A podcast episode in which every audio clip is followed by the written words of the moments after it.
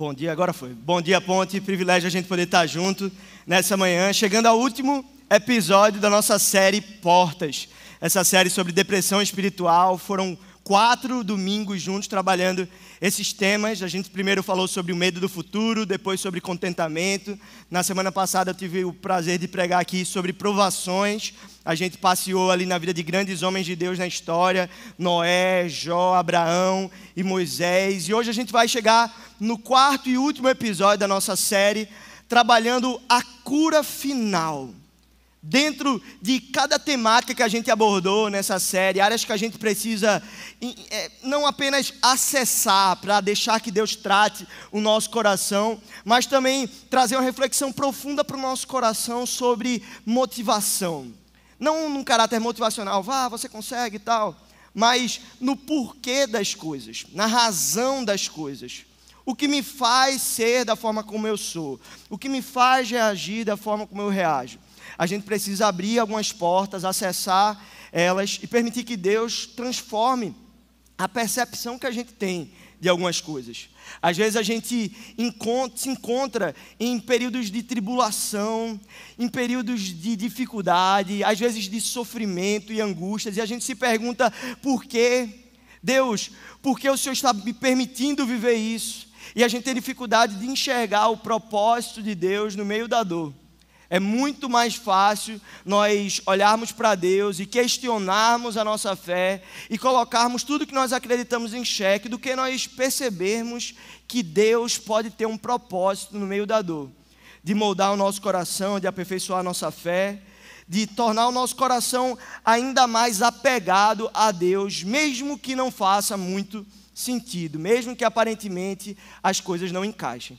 E hoje a gente vai para o quarto episódio trabalhando mais um homem de Deus. Então, semana passada, Noé, Jó, Abraão e Moisés, e, outro, e hoje a gente vai trabalhar a vida de Jacó.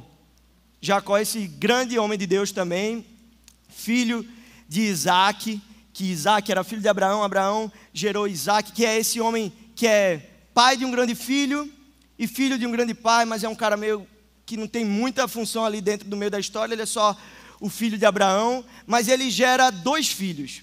Ele gera Esaú e ele gera Jacó. São dois filhos. Eles nascem como gêmeos. E desde o nascimento já acontece meio que uma rivalidade. Quando Esaú nasce, o outro está puxando ali. Jacó está puxando o irmão pelo calcanhar. Ele nasce agarrado no calcanhar. Então ele é batizado.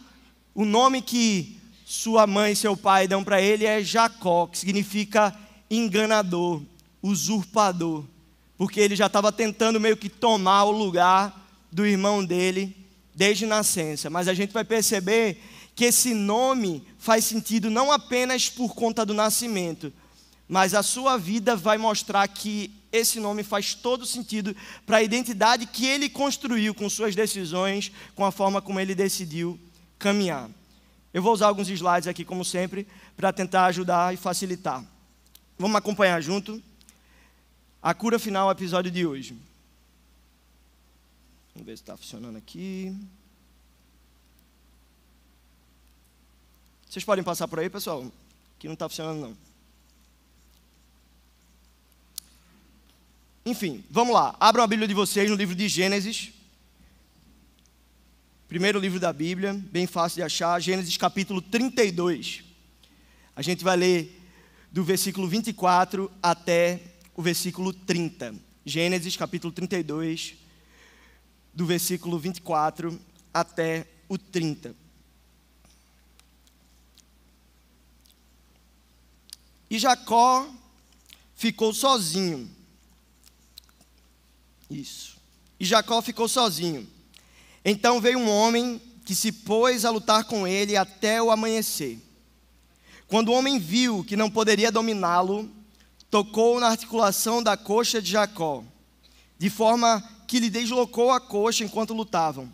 Então o homem disse: Deixe-me ir, pois o dia já desponta. Mas Jacó lhe respondeu: Não te deixarei ir, a não ser que me abençoes. O homem lhe perguntou: Qual o seu nome? E Jacó respondeu: e, e Jacó respondeu: Jacó. Então disse o homem: Seu nome não será mais Jacó, mas sim Israel, porque você lutou com Deus e com os homens e venceu. Prosseguiu Jacó: Peço que te digas o teu nome. Mas ele respondeu: Por que pergunta o meu nome? E o abençoou ali. Jacó chamou aquele lugar de Peniel, pois disse: Vi Deus face a face, todavia a minha vida foi poupada. Vamos orar. Jesus, muito obrigado pela tua palavra. A gente pede que ela encontre lugar no nosso coração, lugar de tratar nossas feridas, de promover cura dentro do nosso coração, no meio das nossas muitas vulnerabilidades, no meio talvez de corações ansiosos, corações que se encontram em profunda angústia nesse lugar. Eu creio que o Senhor é o Deus que é capaz de transformar a realidade, Senhor, mudar histórias para sempre. E nós não queremos viver à margem disso, Pai. Pelo contrário, comece em nós, Senhor. Nós queremos colocar o nosso coração à tua disposição nessa manhã, para que o Senhor fale conosco de forma poderosa e que a gente possa sair daqui dizendo que a gente teve um encontro contigo. Essa é a nossa oração, em nome de Jesus. E a ponte diz: Amém. Esse texto é muito precioso. A gente conhece, existem músicas que falam sobre isso, né? Me dá a minha bênção para depois subir. Eu cresci escutando essa música na igreja me dá a minha bênção para depois você subir. Jacó segurou o anjo, agarrou o anjo e não deixou subir. E o anjo perguntou: O que queres que eu te faça? E Jacó lhe respondeu: Me dá a minha bênção para depois subir. E aí depois fica repetindo, repetindo, repetindo. Pois é, Jacó, ele é um homem que constrói a sua vida com base nos seus esforços, na sua capacidade, na sua habilidade em produzir. E quantas vezes a gente não se encontra nessa mesma dinâmica? Na nossa vida, muitas vezes a gente tenta viver nessa mesma compreensão, no quanto que eu consigo produzir, no quanto que as minhas habilidades podem me proporcionar, na minha performance, nos resultados que eu consigo construir com base no meu esforço. Até chegar esse episódio que a gente acaba de ler, onde ele tem um encontro pessoal com Deus ali, com o anjo, que é uma representação de Deus, Jacó estava conduzindo a sua vida de forma a controlar tudo o que ele podia, de forma a gerenciar a sua vida por completo e não colocar a sua vida nas mãos de Deus. Ele acreditava piamente que se ele fosse exitoso no seu controle, ele teria uma vida próspera, boa e cheia de sucesso. Mas a realidade é que nem mesmo Jacó e nós também, nós não temos o controle do, de tudo. Se você perde o controle do carro, você pode matar. A sua gravidez, você não pode controlar. Você não tem como controlar o sucesso da sua gravidez. Você pode proporcionar um ambiente mais seguro possível, mas você não tem como controlar. Você não pode controlar se no seu casamento, você que é noivo, noiva, se vai chover ou não. Você não tem esse controle. Você não sabe se o seu time vai ganhar. Esporte, náuticos, Santa Cruz não está jogando. Você não sabe se o seu time vai ganhar. Nós não temos o controle das coisas. E nós somos pessoas que insistem em controlar, em, em admitir esforço em cada área da nossa vida para que a gente possa gerenciar tudo e ter o controle, ter as rédeas da nossa vida nas nossas mãos. Só que talvez você seja uma dessas pessoas, talvez como eu, quando a gente perde o controle, a impaciência chega, às vezes a ansiedade brota no nosso coração, porque o que a gente gosta mesmo é ter domínio sobre tudo que nos acontece, para que a gente se sinta o quê? Seguro quando as coisas não acontecem bem da forma como a gente planejou, ou pelo menos da forma como a, como a gente projetou, para a gente ter essa percepção de controle, a gente se desespera. E acontece que tudo é percepção de controle, porque na verdade nós não temos controle de nada. Você não faz ideia se você vai chegar em casa hoje. E eu não estou jogando praga, meu irmão, em nome de Jesus. Eu não sei se você vai chegar em casa hoje, eu não sei se eu vou chegar em casa. Eu não sei o que pode me acontecer no meio do caminho. Eu não sei o que pode me acontecer durante a semana, se eu vou me manter no trabalho, se a minha empresa não pode falir. Qualquer coisa pode acontecer. Nós não temos o controle das coisas. Nós achamos que temos. Mas essa tendência de ter o controle, ela só expõe um coração que tenta substituir Deus. Tenta colocar coisas no lugar de Deus, na expectativa de que isso produza em você significado. Porque o que a gente quer é segurança, controle, para que isso produza em nós uma vida de paz. A gente quer paz. E tendo paz, a gente consegue viver a nossa vida. A gente consegue viver com a nossa família, viver com o nosso trabalho, e essa paz não brota de uma vida vazia. Eu preciso de propósito para viver. Eu preciso de significado, de sentido, de motivo para existir.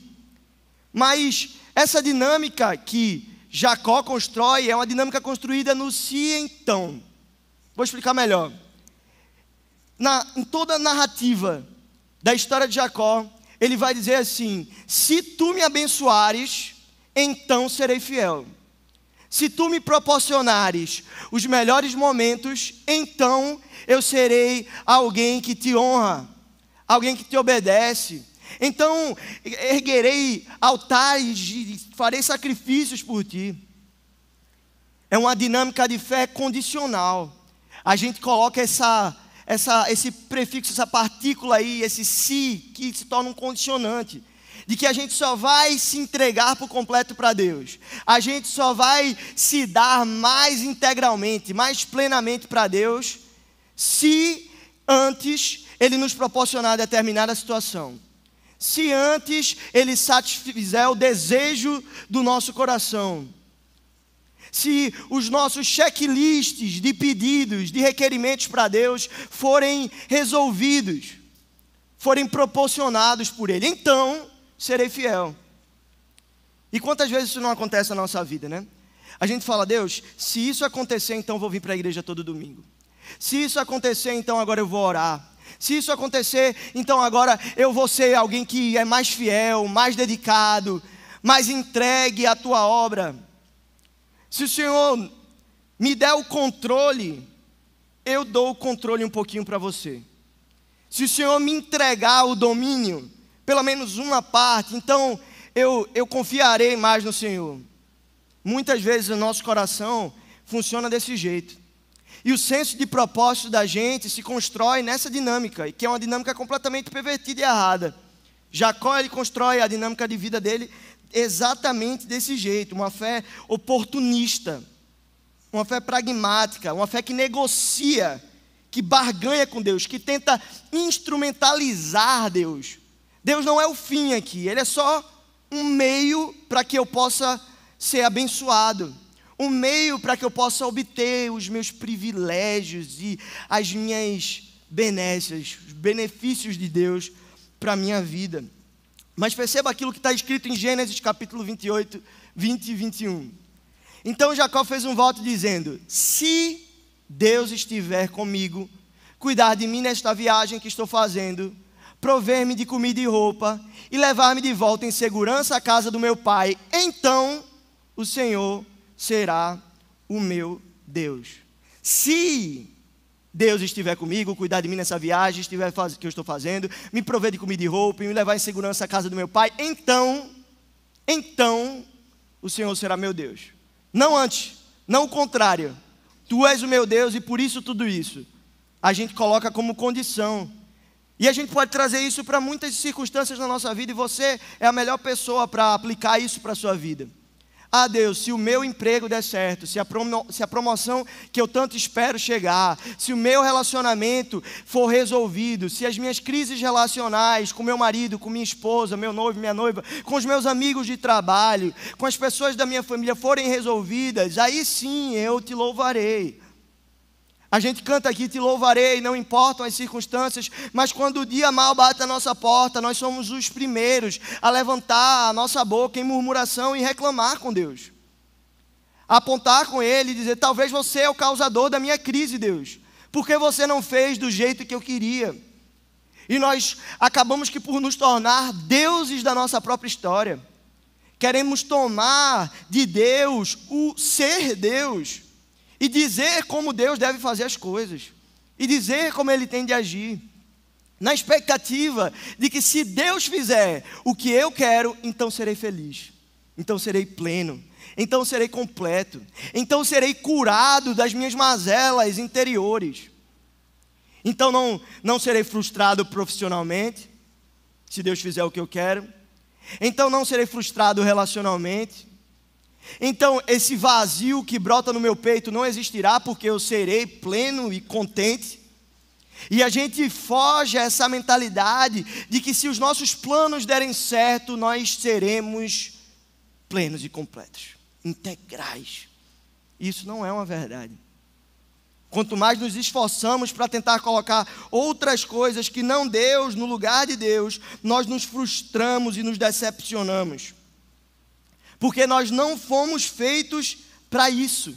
Perceba, ele fala, na a história que a gente acabou de ler, enquanto na outra, ele falou: Se então, aqui ele está dizendo novamente: Não te deixarei ir, a não ser que me abençoes.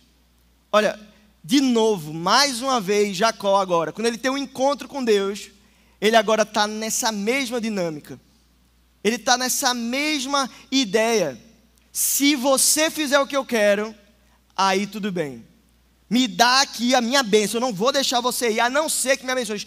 Você só sai daqui hoje, Deus, quando você me der o que eu quero. E às vezes a gente age igualzinho. Às vezes a gente se comporta igual. Parece que Deus é o nosso servo. Ele vive à mercê dos nossos caprichos e prazeres, quando na realidade é completamente o contrário. Deus é Deus e nós que precisamos nos sujeitar à Sua soberania, a seu poder maravilhoso e o seu amor completo e confiar que, mesmo nos dias onde Deus aparentemente nos deixou sozinhos e desamparados, Ele está lá ele está presente, Ele cuida de nós, Ele permite que vivamos situações difíceis para que a gente possa reorganizar prioridades dentro do nosso coração. Então, ao invés de olhar para a bronca que você está vivendo nos últimos, nas últimas semanas ou meses ou até anos, ao invés de olhar para Deus e ficar apenas questionando o porquê, se pergunte: Deus, o que o Senhor quer moldar em mim? Que parte de mim precisa ser refeita, desconstruída, para que o Senhor construa em mim alguém que reflete um coração submisso. E é exatamente esse o significado da palavra submissão, é aquele que se submete. Isso aconteceu num vale que se chama Vale de Jaboque. Jaboque significa submissão, é o vale da submissão. Aqui ele queria submeter Deus aos seus caprichos. Mas o que Deus queria fazer de Jacó, fazer em Jacó, era tornar o coração dele um coração que se submete, que se coloca debaixo da missão de Deus, submisso, debaixo da missão. Entender que ele poderia construir o seu próprio caminho, mas isso levaria a vazios existenciais e que nada nesse mundo seria capaz de suprir esse vazio por mais que ele tentasse, por mais que ele acreditasse que fosse possível, apenas Deus, está debaixo da missão de Deus, poderia entregar a Jacó um motivo real e pleno para existir. Ele tenta colocar várias coisas no lugar de Deus, na expectativa de que isso supra o seu vazio.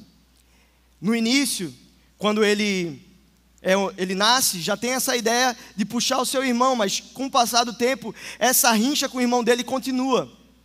Esaú, seu irmão mais velho, ele tinha o direito de primogenitura. Os primogênitos eram abençoados com uma bênção espe especial no povo de Israel. Só que então, o que é que Jacó pensa? Olha, eu sempre fui o segundo em tudo que eu vivi. Eu sempre fui o preterido. Eu sempre fui o cara que é colocado em segundo lugar. E eu não aguento mais isso. Eu só vou ser feliz quando eu for o primeiro, quando eu receber a bênção do meu pai. Esaú que deveria receber. Só que aí o que é que Jacó faz? Ah, eu vou tomar o lugar do meu irmão. Então ele veste peles de animais, porque o irmão dele era muito peludo. Ele veste peles de animais e ele não tinha pelo nenhum, Jacó. E aí, para enganar o pai dele, que era muito velho, já estava cego, Isaac, ele chega diante do pai, pai, sou eu aqui, Esaú. Falei, Esaú, a sua voz está diferente. Enganando mesmo, na cara dura. E aí, quem recebe a bênção ao invés de ser Esaú é Jacó. Então ele recebe aquela bênção, o irmão dele fica irado querendo matar ele, porque aquilo era muito importante à época. E então, agora Jacó, finalmente, é o primeiro. E ele encontra alegria e a história acaba aqui. Não, não é essa a história. Na verdade, Jacó ele continua numa busca incessante por propósito, por significado, por alegria, por felicidade, por algo que lhe confira vida real. E ele não encontra isso na bênção. Ele não encontra isso no sucesso pessoal quando as coisas começam a dar certo para ele. Ele não encontra isso no poder quando ele consegue maquinar as coisas que acontecem, quando ele consegue, de alguma forma, manipular as situações para o seu benefício. Essa situação com o irmão dele, ele manipula para que ele seja abençoado, para que ele obtenha sucesso, para que ele tenha o controle nas suas mãos, e mas isso não lhe confere felicidade. Jacó, depois de tudo isso, ele continua triste ele quer o reconhecimento do seu pai, ele quer o reconhecimento do seu irmão, ele quer o reconhecimento das pessoas, mas isso não lhe confere propósito e alegria. Ele continua vazio. E quantas vezes isso não acontece com a gente? A gente vive à procura do sucesso, do desempenho e resultado que sejam aplaudíveis que faça os nossos colegas e o nosso chefe de trabalho olhar para a gente e reconhecer o grande esforço que a gente tem feito. E a gente se encontra vazio quando os nossos pais, por exemplo, não reconhecem o nosso esforço em nos tornarmos quem a gente gostaria de ser. Parece que a gente sempre vive à margem, parece que sempre a gente vive a, a um passo de distância, parece que sempre falta alguma coisa, nunca é suficiente.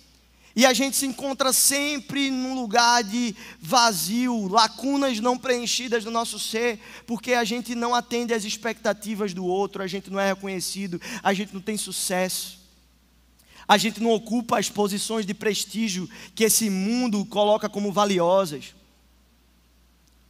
E ao não alcançar essas coisas, o nosso coração parece que não, não se encontra.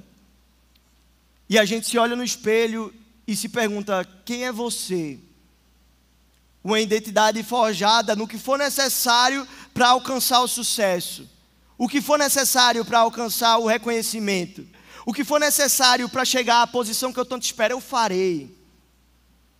Eu farei. E Jacó, ele lidou com isso dessa mesma forma. Ele se apaixona então por uma mulher chamada Raquel se apaixona por ela, então, nossa, agora a minha vida, eu achava que ia ser alegre e plena quando eu alcançasse a bênção, quando eu alcançasse o sucesso, o poder, o reconhecimento do meu pai, a posição de primogenitura. Quando isso chegasse, então eu seria feliz. Mas não foi assim. Eu acho que eu só vou ser feliz quando eu tiver alguém comigo. E essa pessoa é Raquel, é a mulher com, a quem eu amo. Então ele começa a trabalhar para Labão, o pai de Raquel, ele tem que trabalhar e ele trabalha por sete anos. Esse é o acordo. Você vai ter que trabalhar por sete anos para casar com Raquel. Então ele se, se lança nisso. Eu vou trabalhar o tanto quanto for preciso, porque ela é a minha alegria, ela é a mulher que eu amo, é ela que vai me dar propósito para viver, é ela que vai me dar satisfação, é ela que vai tornar minha vida integral. Eu não vou precisar mais de nada, os vazios serão preenchidos. Quando eu conseguir Raquel, então tudo fará sentido. Então ele trabalha sete anos. Sete anos. Veja, sete anos de esforço, de trabalho, sem receber salário, porque o prêmio é poder casar com Raquel. É que o pai dela me conceda o presente de poder me unir a ela. Mas depois de sete anos, o Labão, muito esperto, chega e diz assim: Olha, não vou te dar Raquel, não, vou te dar Lia. Vou te dar minha filha, minha outra filha. Ele fala: Não, eu, eu queria Raquel. Ele, não, mas fica com Lia. E aí ele casa com Lia. Só que Lia não supre. Tem que ser Raquel. Tem que ser Raquel. Lia não era o que eu queria. Ah, mas pode ser uma pessoa, é só para me satisfazer. A Bíblia vai contar que eles têm a noite de núpcias dele, mas não é a pessoa, não é uma pessoa que ele está precisando. Não é quando eu tiver alguém para compartilhar a vida que eu vou ter propósito. Tem que ser aquela pessoa. E aí então ele trabalha mais sete anos E quantas vezes a gente também não age dessa mesma forma? A gente despende trabalho, esforço, dedicação, energia para tentar fazer com que os nossos sonhos virem realidade, para tentar fazer com que os nossos esforços produzam um resultado palpável, aparente, que isso nos confira alegria. Quando isso chegar, tudo fará sentido. Quando isso vier, aí sim eu serei pleno e contente e alegre. Trabalho, pessoas, às vezes até família, é algo bom, é algo maravilhoso. Família é algo bom. Mas quando a gente inverte os valores e prioridades da nossa vida e a gente tenta colocar essas coisas no lugar de Deus, a gente se perde completamente. A gente está tentando suprir o vazio do nosso coração, tentar resolver os problemas das ansiedades, das nossas angústias, das nossas depressões. Lógico que existe um aspecto, um aspecto clínico e você precisa, se você vive uma situação de ansiedade, depressão, você precisa ir num psicólogo, num psiquiatra. Mas existe também um aspecto espiritual disso. E eu queria que você abrisse os olhos para a realidade de que você não vai conseguir resolver o seu problema sozinho. Jacó tentou resolver o problema dele sozinho. Tentou fazer, buscar a bênção, o sucesso, o poder, o reconhecimento, as posições, o trabalho, as pessoas, Raquel, o amor, o, o, o, o aparente, o sonho, a família. Isso vai me dar propósito, isso vai me dar alegria. Mas não é possível. Sozinho nós não vamos conseguir fazer, porque existe um vazio no coração humano que apenas Deus pode suprir. Eclesiastes vai dizer que Deus colocou a eternidade no nosso coração e até hoje a gente não consegue entender inteiramente o que Deus fez. Entenda, Deus não é o meio, Ele precisa ser o fim, a finalidade de todas as coisas, é para Ele que eu estou indo. Eu não uso Deus como meio para obter as coisas que me darão felicidade, porque elas não darão. As coisas que me conferirão propósito e plenitude, elas não farão isso. Deus precisa ser o fim. E o meio que for necessário para que eu me aproxime desse Deus, eu farei. Se for necessário que eu acorde mais cedo para ter tempo de oração, para abrir a minha Bíblia e ouvir a voz de Deus no meu coração, eu farei se for necessário que eu disponha esforço para atravessar a cidade, para vir para um culto, para ir para um GR, para renunciar, às vezes, alguns, algumas outras coisas na minha vida, para que eu possa ter tempo de busca ao Senhor, eu farei. Eu abrirei mão, às vezes, de, algum, de alguma outra programação em família para ter um culto doméstico no meu lar, para priorizar isso na minha casa, para priorizar isso com minha esposa, com meu marido, com os meus filhos, porque Deus é o mais importante e apenas Ele me dará propósito e significado para viver. C.S. Lewis ele fala uma frase muito especial. Leiam comigo. Se eu encontro em mim um desejo que nenhuma experiência desse mundo possa satisfazer, a explicação mais provável é que eu fui feito para um outro mundo. Se nenhum dos meus prazeres terrenos é capaz de satisfazê-lo, isso não prova que o universo é uma fraude. Provavelmente os prazeres terrenos não têm o propósito de satisfazê-lo, mas somente de despertá-lo, de sugerir a coisa real. Se for assim, tenho de tomar cuidado para, por um lado, jamais desprezar ou ser ingrato em relação a essas bênçãos terrenas, e por outro, jamais confundi-lo com a outra coisa, da qual elas não passam de um tipo de cópia, eco ou miragem. O que. Lewis está querendo dizer para a gente aqui é que, olha, as coisas da vida elas são maravilhosas, sua família é maravilhosa, seu trabalho é bênção de Deus, a pessoa com quem você se relaciona e compartilha sua vida é bênção. Mas essas coisas, elas não vão conferir para você alegria plena, verdadeira, não vão preencher as lacunas do seu ser, os vazios existenciais do seu coração, porque essas pessoas não foram criadas para isso, elas não existem para te proporcionar isso, elas só sugerem elas dão um eco, uma miragem. Se isso alegra o teu coração, porque a gente ama viver essas experiências com família, com amor, com sucesso, é legal, mas isso não preenche o nosso coração. Depois de um tempo a gente fica vazio de novo. E o que Deus está dizendo aqui através de C.S. Lewis é: se nada, se nenhuma experiência do mundo consegue te satisfazer plenamente, a única explicação possível é que você não é daqui, você foi feito para outro mundo. Você foi feito para que um ser de outra realidade preencha teu peito e te confira propósito, significado, te encha de alegria. todos os prazeres desse mundo são um eco. Eles vão passar, eles são momentâneos, mas a verdadeira cura nós vamos encontrar apenas no Deus da nossa salvação. Para que a gente possa então sair dessa dinâmica do se você fizer, então eu farei, para a dinâmica do ainda que, ainda que dias difíceis cheguem, ainda que o dia mal apareça, ainda que o sofrimento bata na minha porta, ainda que eu perca o controle das coisas, ainda que tudo isso aconteça, eu permanecerei contigo. O Senhor continua sendo meu Deus, eu não desanimarei, porque eu sei de quem eu dependo, ainda que o controle tenha saído das minhas mãos, eu sei, continua nas tuas. E colocar nossa fé, posicionar nossa fé, para fazer como Abacuque escreveu no livro dele, no capítulo 3, do versículo 17 ao 19, ele diz: Ainda que a figueira não floresça, não se e então, aqui a dinâmica é outra, é ainda que, mesmo que, ainda que a figueira não floresça, e não haja frutos nas videiras, ainda que a colheita de azeitonas não dê em nada e os campos fiquem vazios e improdutivos, ainda que os rebanhos morram nos campos e os currais fiquem vazios, mesmo assim, mesmo assim eu me alegrarei no Senhor e exultarei no Deus da minha salvação, porque o Senhor soberano é a minha força.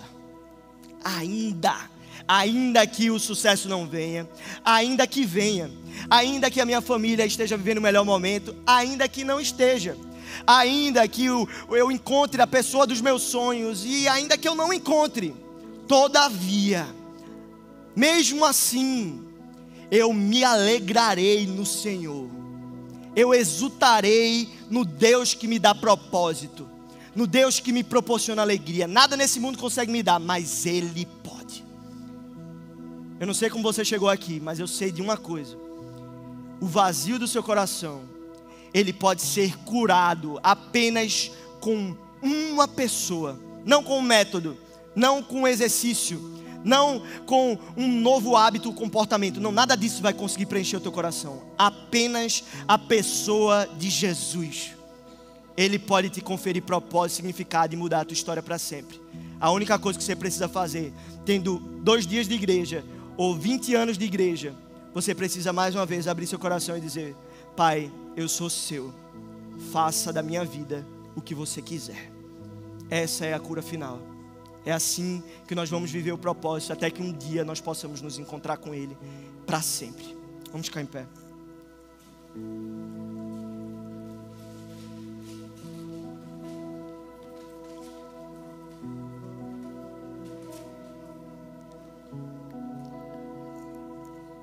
Não sei se você vê hoje aqui a convite de alguém.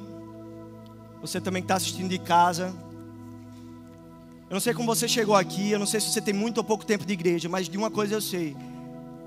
O próprio Jesus disse isso. Ninguém vem a mim se o Pai não o trouxer. Quem trouxe você aqui hoje foi o Senhor. Ele pensou ele pensou nisso, ele projetou isso. Ele colocou o desejo no seu coração de estar aqui hoje para que você pudesse ouvir essa palavra. Para que no meio das tuas ansiedades, das tuas depressões, das tuas angústias, do teu pesado, do teu luto, da tua dor, e aqui eu não estou eu não estou diminuindo tudo isso que você está sentindo, mas eu estou dizendo: existe alguém que pode te dar motivo para viver, mesmo no meio do caos. Mesmo no meio do caos. E quando olharem para você e te perguntarem por que tu tá bem mesmo no meio desse caos, mesmo no meio dessa tribulação, por, como é que tu ainda eh, ousa ter esperança? Você vai poder dizer: é por causa dele, é por causa de Jesus. Ele mudou a minha história, ele mudou o meu passado, ele mudou o meu presente, ele mudou o meu futuro e eu estou cheio de expectativa pelo que ele ainda fará. Não sei o que vai vir, mas se eu estiver com ele, eu estou bem seguro. Eu tenho um pai que cuida de mim. E essa é a cura. E eu talvez precise orar por você hoje. Talvez você queira uma oração. E eu queria que você fechasse seus olhos, curvasse sua cabeça. Eu não quero te constranger.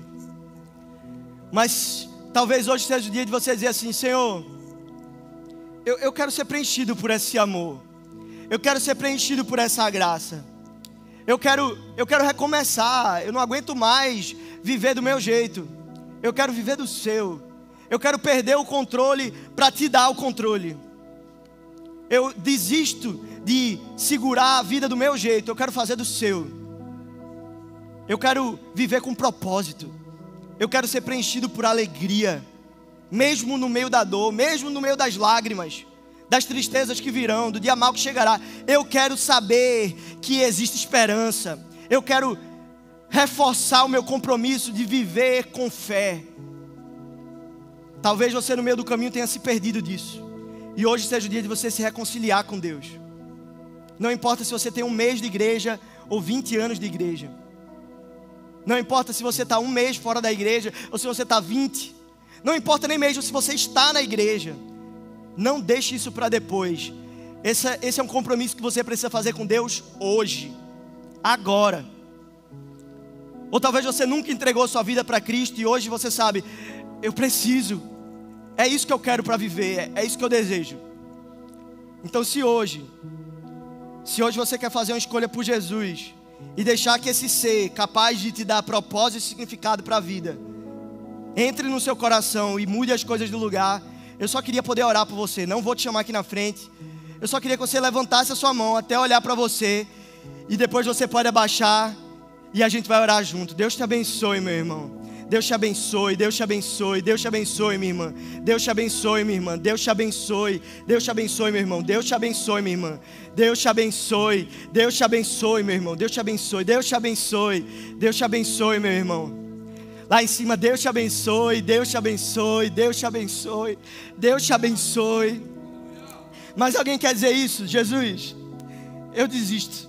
Eu quero fazer do seu jeito. Deus te abençoe, meu irmão. Deus te abençoe, minha irmã. Jesus, vamos orar juntos. Essas mãos, elas são a prova de que o Senhor está aqui. O Senhor está no nosso meio. O Senhor está trabalhando nos nossos corações, mudando as coisas de lugar em nós. Pai, eu oro em nome de Jesus que o Senhor remova toda angústia do coração dos meus irmãos, toda ansiedade, que a depressão vá embora Deus, que as tristezas que internalizaram e fizeram morada nos corações e nas mentes dos meus irmãos que levantaram a mão nessa manhã, que elas sejam dissipadas pelo teu amor, Pai. Que em nome de Jesus a alegria que vem do alto possa invadir o coração deles para que mesmo no meio das crises que eles vivem ou ainda viverão, eles digam: Eu sei em quem tenho crido, e eu sei que é poderoso, para fazer infinitamente mais. Eu desisto do meu jeito e eu confio no Senhor. Pai, abençoa os meus irmãos, dá um novo, um novo caminhar para eles, um novo futuro na tua presença. É assim que nós oramos, em nome de Jesus. Amém. Vamos cantar essa música como uma resposta. Uma resposta, deixa o seu coração se derramar agora enquanto a gente canta isso.